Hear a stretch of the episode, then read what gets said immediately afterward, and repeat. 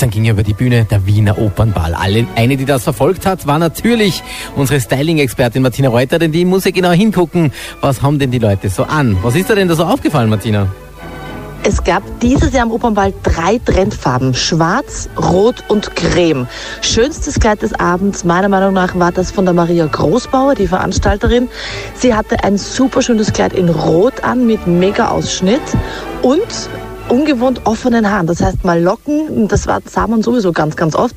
Stargast Elle McPherson kam in Schwarz von einer englischen Designerin mit viel, viel Spitze. Also ich finde, dieses Jahr war der Style am Opernball besonders schön, weil er sehr, sehr natürlich war. Wer ist denn besonders aufgefallen unter den Gästen? Modisch sehr auffällig war zum Beispiel Anne Trepko. Sie kam in einem wunderschönen, aber extrem engen Satin Royal blauen Kleid. Das war wirklich sensationell. Genauso auch auffallend war Schauspielerin Nina Proll. Sie trug ehrlich gesagt als einzige ein Kleid in Samt und das Ganze mit einem Tropfenausschnitt war auch sehr, sehr edel. Aber ich finde, schöner waren die Kleider, die eben wahnsinnig viel Haut gezeigt haben. Das heißt, viel Kammenausschnitt, viel Dekolleté, schöne offene Haare dazu. Also viel in Creme, viel in Hell, aber man sah auch relativ viel Schwarz dieses Jahr, aber durch die Spitze wirkt es natürlich extrem edel. Und wer hat für den Aufreger des Abends gesorgt?